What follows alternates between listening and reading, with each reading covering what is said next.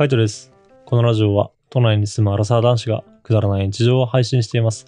ついこの間ですね、出張に行ってきました。まあ、前のラジオ日焼けしたっていう時にも話したかもしれないですけど、えっ、と、大阪の方にね、出張に行きました。で、そのまま日帰りで帰れるような出張じゃなかったので、えっ、と、大阪のホテルを取って、で、そこに一泊するっていうような感じで、うんと、出張してきたんですけども、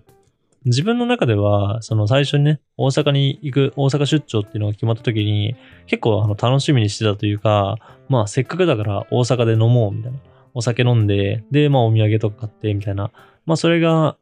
えっ、と、ホテルに泊まる日でも、それとも、あの、次の日のね、仕事終わった後でも全然いいかなっていうふうには思ってたんですけど、なかなか仕事がちょっと終わらなくて、結局着いたのが、まあ夕夕方というか夜遅くでした。で、夜遅く過ぎて、ちょっとね、あのー他に居酒屋とかそういうのが、やってないことはないかもしれないけど、駅前の居酒屋とかちょっと終わり始めて、なんか微妙だなっていう風に思ったので、まあその行った日っていうのはね、特に何もせず、ただただまあ、コンビニで、あのーお水とか、あとはその次の日の朝食を軽く買っておしまいっていう、まあまあそんなもんかな、みたいな。まあでもホテル泊まれるからいいかなっていう風に思っ、まあいたんですけど、結局次の日っていうのも仕事が思ったよりもかかってしまって、あの、大阪でね、せっかくこうご飯を食べれるかなと思ったら、特に食べれず、そのまんまお土産だけ帰って帰るみたいな、なんかそんな感じの出張を過ごしました。まあ自分一人だったっていうのもありますけどね、その出張に行ったのが、他に同僚とかがいなくて、自分一人だけだったので、なんか自分一人でこう、大阪の居酒屋とかに入っても微妙だなっていうふうに思ってたし、まあ仕事終わったタイミングで、その一緒に行ったわけじゃないけども、現地で、あのなんだろう、ここっちで仕事してる人で一緒に、一緒にっていうか大阪に同じように出張があった人もいたんで、まあその人たちとね、飲めればいいかなっていうふうにもちょっと思いましたけども、まあやっぱその日がちょうど平日ど真ん中っていうのもあって、もうそのまんま次の日はみんなね、帰るみたいな感じの雰囲気だったので、まあ特に飲まず、そのまんま何もせずに東京に帰ってきました。まあなかなかこう、出張って難しいですよね。たまにこうドラマとかで、あの出張行って出張先で、この居酒屋とかに入って、で、そういうとこでこう知らない人と、まあ喋ってみて、なんかいろんな話が聞けたりとか、あとはなんかこう旅館、まあホテルだったりとかね、そういうところでこういろんなあの情報が聞けて、で、それをまあ楽しんでみる、その聞いた情報の、えーお店に行ってみるみたいな、なんかそういうのを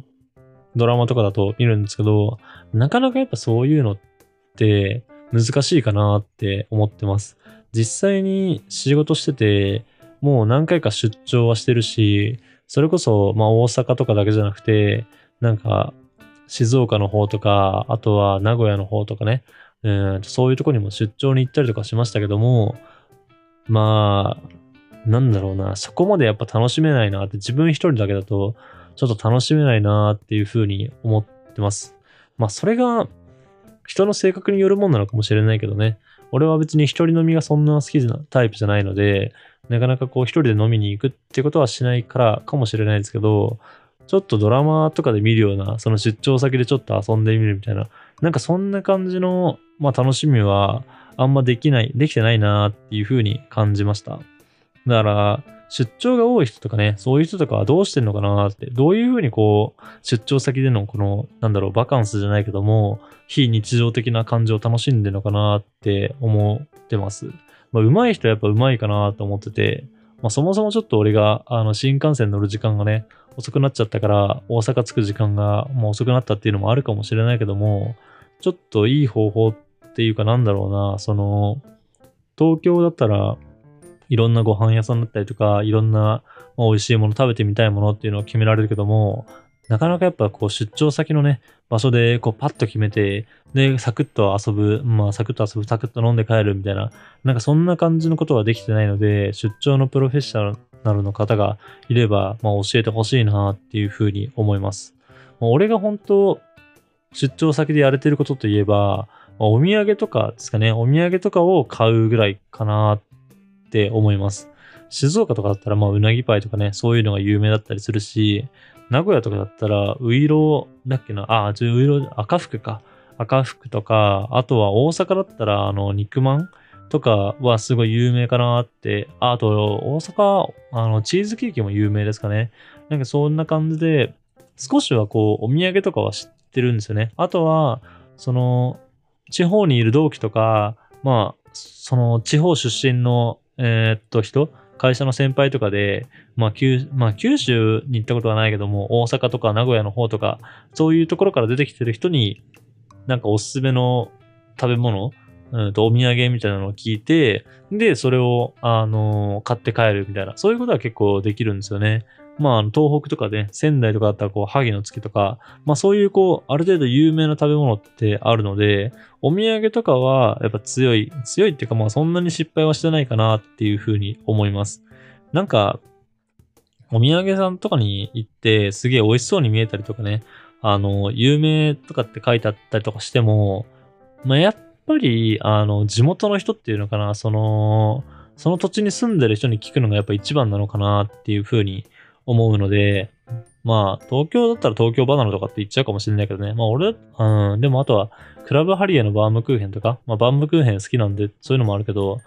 クラブハリエとか年輪屋、年、あれ年輪屋だっけ？年輪のだっけ？まあのバームクーヘンとかも美味しいかなっていう風ので、あの、俺だったらおすすめします。そんな感じで、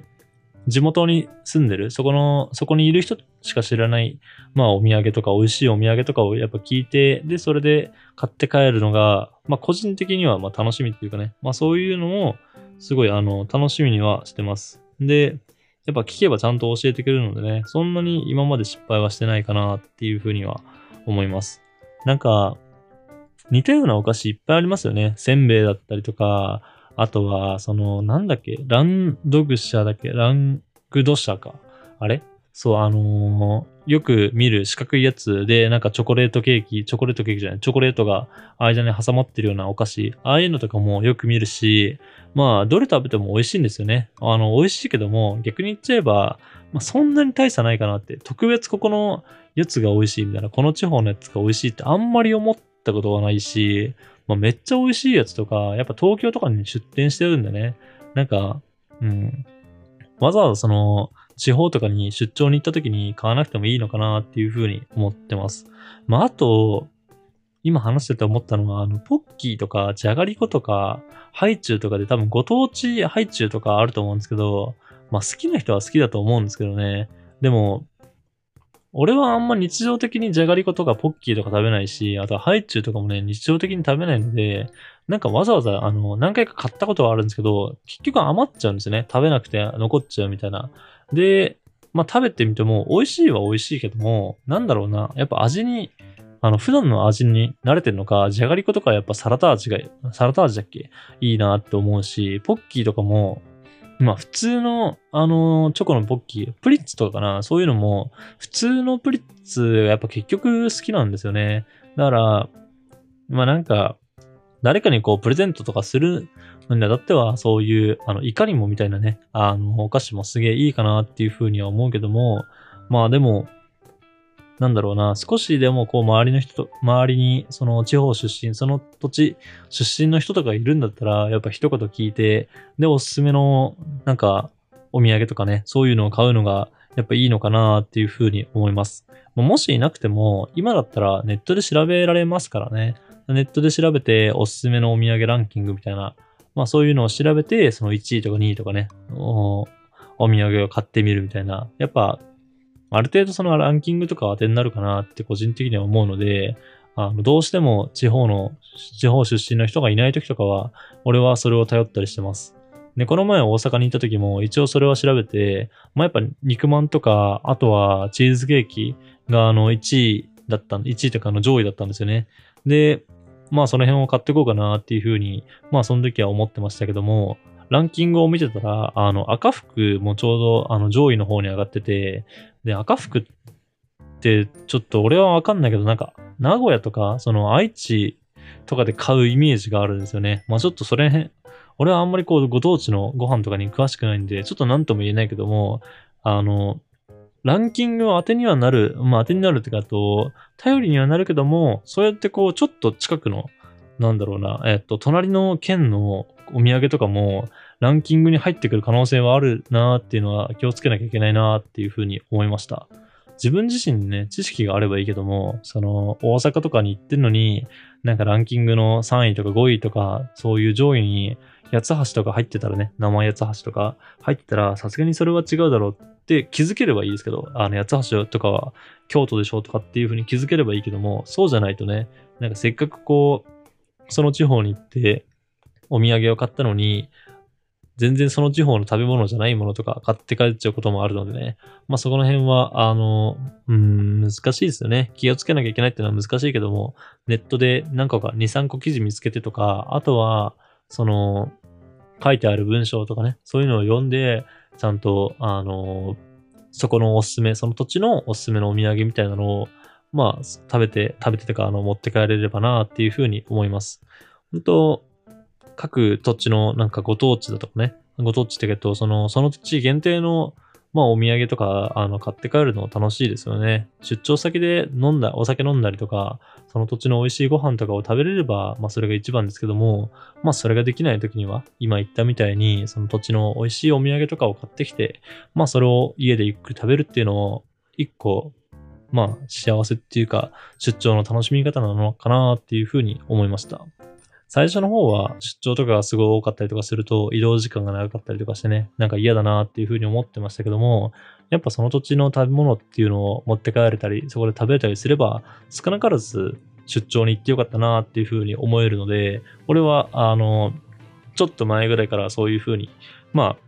出張自体を楽しむようにしてます。まあ、じゃないとね、せっかくこう移動してるんでね、もったいないんでね、なんか、あの、いい感じで出張っていうのを楽しんでもらえればなと思います。もしなんか、あのー、地方のね、美味しいお土産とかで有名なのがあれば、ぜひ教えてください。今度、その土地にね、行くことがあれば、あの、お土産として買っていきたいなと思います。はい。じゃあ今日はこの辺で。バイバーイ。